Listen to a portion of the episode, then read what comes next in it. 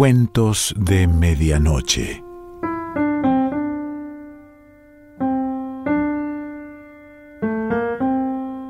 El cuento de hoy se titula Evita Capitana y pertenece a Inés Garland.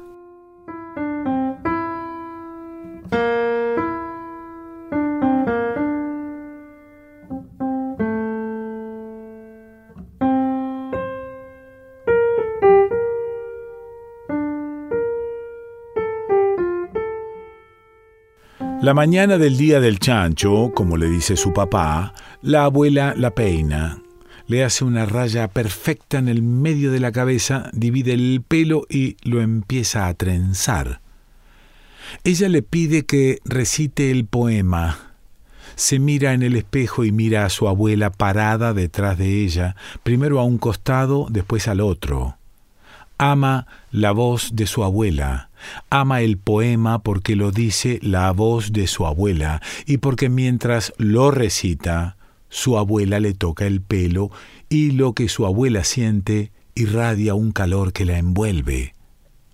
No entiende del todo el poema, pero entiende las palabras, y son palabras que la hacen sentir más grande, llena de un algo que no sabe definir del todo, porque lo siente hace pocos años y no se convirtió todavía en un concepto, ni en una moneda de cambio, ni en una especulación, ni en ninguna otra cosa que no sea ese calor, y a veces, solo a veces, en ganas de llorar. Ha muerto Eva Perón, pero su alma desde el cielo brillará como un lucero, dice la abuela, y pasa un mechón de pelo por sobre otro y alisa entre los dedos el próximo mechón, que guía con esplendor a su pueblo que la llama. La abuela la mira por el espejo y le sonríe. Ella sabe que la mujer del poema es la mujer rubia del cuadro que hay en el living de su casa. La mujer rubia tiene el pelo suelto y sonríe es capitana, le dijo su papá. Eva, todos en la unidad básica la aman. Está en los cantos, está en las conversaciones que ella escucha mientras hace los deberes para la escuela en un rincón de una mesita baja que le fabricó el turco. Eva es hermosa, y su mamá le dijo que el corazón de Eva, de Evita, es del pueblo, que la llora con cariño como a la madre un niño en la soledad implora. Hay algo en esas palabras, la cercanía de la palabra madre con la palabra soledad y la palabra implora, que ya le explicaron que quiere decir pedir con muchas ganas, que ella siente como propio. Cuando su abuela la lleva a la escuela, ella llora un poco en la despedida porque esa tarde le toca volver a su casa y no quiere. Esa tarde sus padres tienen una cosa que hacer con un chancho y los compañeros y ella tienen que esperarlos en la puerta del edificio un rato, no mucho, dijo la madre, menos de una hora, pero su madre siempre dice menos de una hora y después puede ser mucho más, y ella no quiere estar sentada en la entrada y no sabe cruzar la avenida. La señora que la lleva hasta la puerta tiene otros tres hijos más grandes y es radical. Está bien que la acompañe a cruzar la avenida, pero no que la lleve a su casa con esos niños mayores que ella. Ella puede esperar en la puerta. Hay un escalón. La calle es segura. Mucha gente pasa caminando a esa hora. Le pusieron un libro en la valija para que lea mientras espera. ¿Qué tanto cuento con el hombre del quinto piso que, que se deje de imaginar cosas raras? A ella le gustaría que vivieran todos juntos.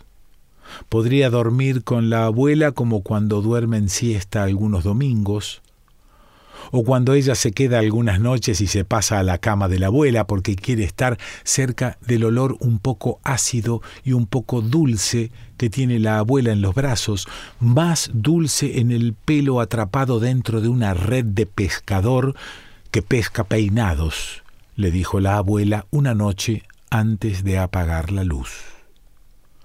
En su casa no la dejan pasarse a la cama de sus padres. Le dicen que ya está grande, que ya está por entrar a tercer grado, aunque le falta toda la primavera y el verano para eso. En su casa, ella tiene miedo. En el ascensor, el hombre del quinto piso la mira con sus ojos casi transparentes, llenos de agua detrás de los anteojos, le sonríe, pero a ella no le gusta la sonrisa, aunque no podría decir por qué. A veces cuando está en su cuarto a la noche escucha ruidos en el pasillo y se imagina que el hombre sube por la escalera muy pegado a la pared, sube tratando de no hacer ruido, pero ella escucha el roce de la ropa contra la pared y lo ve llegar al otro lado de la puerta y agacharse para espiar por la cerradura. Evita Capitana apunta el palo que sostiene la bandera con la V grande debajo de la P chiquita y se prepara para defender a la familia. Evita Capitana no va a dejar que él les haga nada. Pero el miedo no desaparece, no la deja respirar. Hay formas en la oscuridad. El oso de peluche que le regalaron los de la unidad básica la mira desde el estante y se mueve apenas, mueve los ojos negros que sueltan una chispa de maldad. Ella tiene que pararse en la cama para tomar envión y saltar al pasillo porque podría haber algo debajo de la cama, una mano que la agarre del tobillo, un bicho, ¿qué bicho? le dice la mamá, un bicho como un cocodrilo o una víbora, la mamá se toca el pecho. No hay bichos en un departamento, dice. Pero ella igual cuando está sola y es de noche y los papás duermen al final del pasillo, salta y corre, corre para que no la puedan agarrar. A veces, hasta Evita Capitana le da miedo a la noche. Evita podría enojarse porque ella no es lo suficientemente valiente. ¿Cómo va a guiar al pueblo algún día si no puede dormir sola? le dijo su papá cuando ella le contó que quería ser como Evita. Y lo escuchó contárselo a sus compañeros y todos se rieron y a ella le dio mucha vergüenza. Era su papá el que no quiere que vivan con la abuela. A veces su mamá y su papá se pelean porque su mamá también quiere vivir con la abuela una vez que ella dijo que también quería y su papá le contestó que era demasiado chica para opinar y la mandó callarse la boca. Pero cuando salen a pintar paredes, su papá piensa que ella es grande. Ya tiene edad de acompañarnos, le escuchó decir cuando su abuela se enojó porque habían salido con ella hasta las doce de la mañana.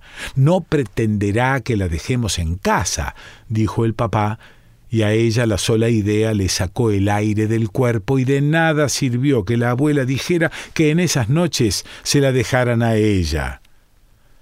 La madre le echó en cara sus años de trabajo en la biblioteca popular, bien que la abandonaban y la dejaban con los primos, que eran unos salvajes, y le hacían la vida imposible, y siguieron llevándosela con ellos en la camioneta del turco, o en el colectivo, o en el subte a la noche. A ella le gustaba mucho ir con ellos a pintar las paredes. No quería quedarse con la abuela. Aguanta el sueño todo lo que puede, aunque a veces se queda dormida en el asiento de la camioneta.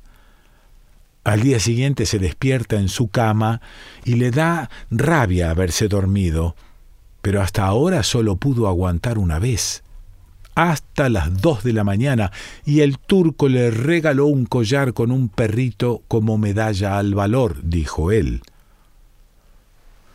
Toda esa tarde en la escuela a ella le vienen las palabras del poema, que la llora con cariño como un niño, un niño implora, ella implora que no llegue la hora de estar sentada sola en el escalón. Sus padres van a hacer algo con un chancho. Lo sabe porque los escuchó reírse en la unidad básica. Ella fingía escribir la tarea, pero estaba muy atenta a la conversación. El turco y Gabriel son los encargados del chancho que consiguió Claudia porque lo van a cargar a la camioneta. Después todos van a ir en la camioneta con el chancho y lo van a engrasar bien engrasado con una grasa que va a conseguir Gabriel. A ella le da lástima que el chancho no entienda que no le van a hacer nada malo, que solo lo van a engrasar y lo van a soltar en la calle Lavalle. El papá de ella es el encargado de la bomba de panfletos. Hacen mucho ruido y sueltan una lluvia de panfletos que vuelan por el aire y caen en todas partes. Le gustaría ir a ella. No entiende bien lo que van a hacer, pero le gustaría ir. Le gustaría ver un chancho en persona. Le gustaría ponerle grasa al chancho. Le gustaría contárselo a sus amigos de la escuela en el recreo. Les diría, mi mamá y mi papá van a hacer algo con un chancho. También podría decir que es algo con policías y que es algo muy gracioso porque todos los compañeros se reían mucho cuando hacían el plan. Se reían porque los policías iban a correr por la calle Lavalle y se iban a caer tratando de agarrar el chancho y el turco hasta se puso a correr y se tiraba al piso y la negra se reía con hipo como se reía siempre la negra.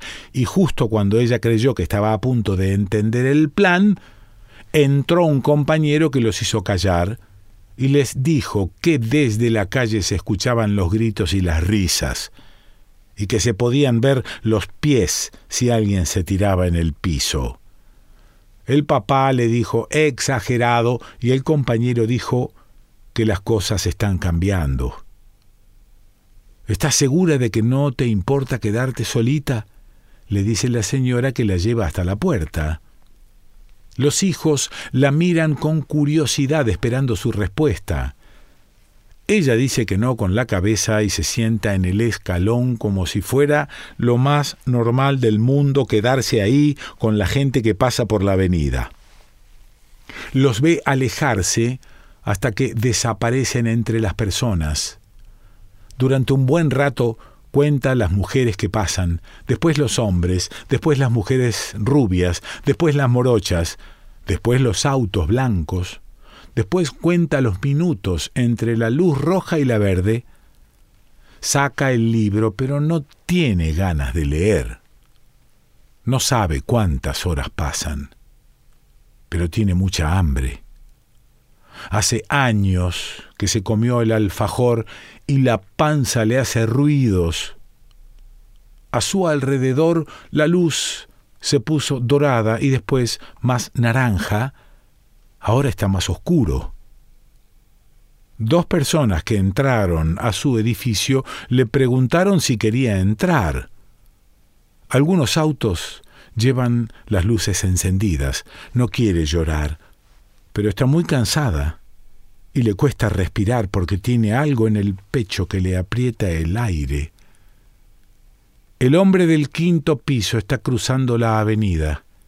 Lo ve desde lejos porque de alguna manera lo estaba esperando.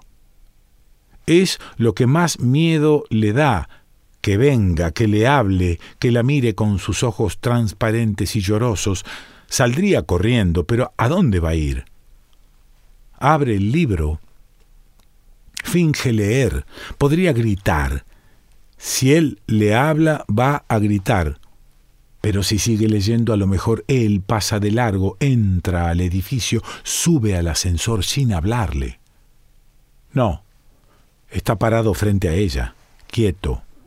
Ella no levanta la vista, escucha el tintineo de las llaves. ¿Querés entrar? Le está hablando a ella, claro. Ella dice que no, con la cabeza, sin levantar la vista del libro. ¿Y tus padres? Vuelve a negar con la cabeza, quiere decirle que ya están por llegar, pero no le sale la voz. Te comieron la lengua los ratones, dice el hombre y se ríe un poco. Ella sigue sin mirarlo. No me habías parecido muda, qué sorpresa. Parece que se va a ir, pero se agacha. ¿Qué te pasa? No soy el hombre de la bolsa. Ahora sí lo mira. Él se pone en cuclillas y ladea la cabeza. ¿No querés subir a mi casa? Ella vuelve a decir no con la cabeza. Podemos escribirles una nota a tus papás y pasarla por debajo de la puerta contándoles que estás conmigo. ¿Vos sabés escribir? Está muy cerca. Puede olerlo. Es el olor que tienen sus padres cuando toman cerveza. Está en cuclillas frente a ella, los brazos apoyados en los muslos y las manos que sostienen el llavero entre las piernas. El llavero tiene un perrito como el de su colgante. Está a punto de decírselo, pero en lugar de eso se lleva la mano al cuello para tapárselo. Son hermanitos, dice él, y sostiene el suyo entre los dedos. ¡Guau! ¡Guau! ¡Guau! ella ve el lucero muy lejos en el cielo y le implora para que no le pase nada. ¡Aú! dice él. Evita, capitana, que tu alma desde el cielo me proteja. El hombre se para y abre la puerta. Parece a punto de entrar, pero deja un pie trabándola y le apoya la mano en el brazo. Ella aparta el brazo. Vamos, dice, tengo unos panqueques de dulce de leche. No debe haber nada que le guste más que los panqueques de dulce de leche. Se le hace agua a la boca, pero dice que no con la cabeza y vuelve a pedirle a Evita Capitana que la proteja. Le agradece con lágrimas en los ojos cuando el hombre se va. No tiene idea de cuántas horas más pasan, pero toda su atención está puesta en la puerta detrás de ella. Varias veces se imagina al hombre acercándose por detrás, abriendo la puerta, agarrándola del brazo. Cuando llegan sus padres, las horas se juntan en el llanto. Su madre la abraza. Todo se complicó. Todo se complicó, dice una y otra vez, pero ella no sabe qué se complicó. Y nadie le explica qué pasó. Poco tiempo después, dejan de llevarla a la unidad básica. Al principio llora, ruega y un día hasta chilla como el chancho. Al principio le pide a Evita Capitana que la ayude, que convenza a sus padres de seguir llevándola, pero un día, a la vuelta del colegio, Evita Capitana no está más. Esa tarde llevan todos los libros envueltos en sábanas a la casa de una tía de su papá, que ella vio una sola vez. La tía vive frente a una plaza muy grande, con un lago con patos, y esa vez que la vio la tía la llevó a andar en bote pero cuando le llevan los libros casi no la mira. Sus papás están muy serios. Sus papás le agradecen mucho a la tía que se quede con los libros, pero la tía no se los va a quedar en la casa. Se los va a llevar a una biblioteca de San Isidro. Una mañana sus padres están hablando del hombre del quinto piso su mamá corre por toda la casa juntando ropa y cosas y las mete en bolsos, así nomás. La ropa sin doblar, mete cosas, las saca, las tira al piso, va de un lado para otro como si se hubiera vuelto loca. Su papá mira por la ventana hipnotizado. Después también mete cosas en los bolsos. No se entiende nada de lo que hablan. No hablan fuerte, pero a ella le parece que están gritando quiere ir a lo de su abuela y ellos no la dejan hablar. Le gritan que ayude a hacer los bolsos y que se calle, pero cuando lleva el oso de peluche, la mamá le dice que no, que muñecos no. Y por un momento la mira, pero ella no puede descubrir qué le está diciendo la mamá con los ojos. A media mañana viene Gabriel con la camioneta a buscarlos. Suben los bolsos en la parte de atrás. Nadie le dice a dónde van. De viaje, de viaje. ¿Pero a dónde? De viaje. Y ella quiere preguntar por la abuela. ¿La abuela viene? El papá le tapa la boca. Shh. Le dice, mi amor, pero shh.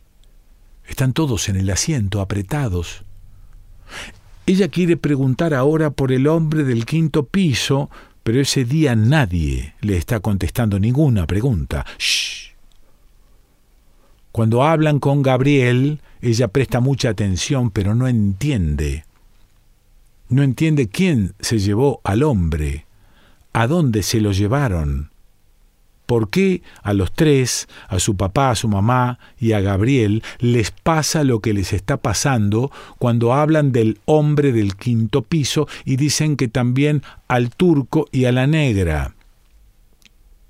Ella quiere preguntar quiénes se lo llevaron. Si el turco y la negra conocían al hombre del quinto piso, ¿a dónde se los llevaron?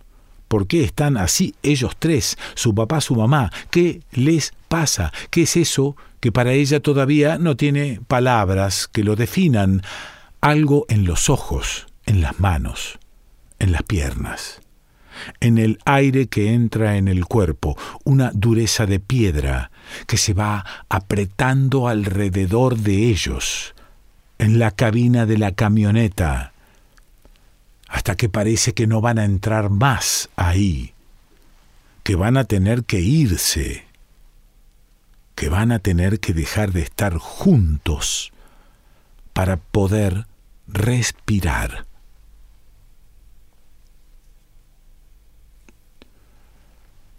Inés Garland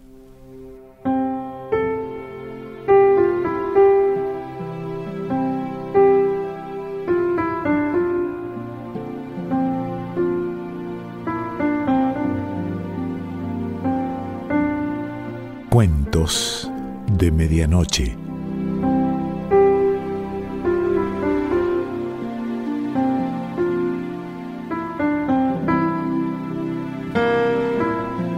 Selección Pancho Mondino. Idea y lectura Quique Pessoa.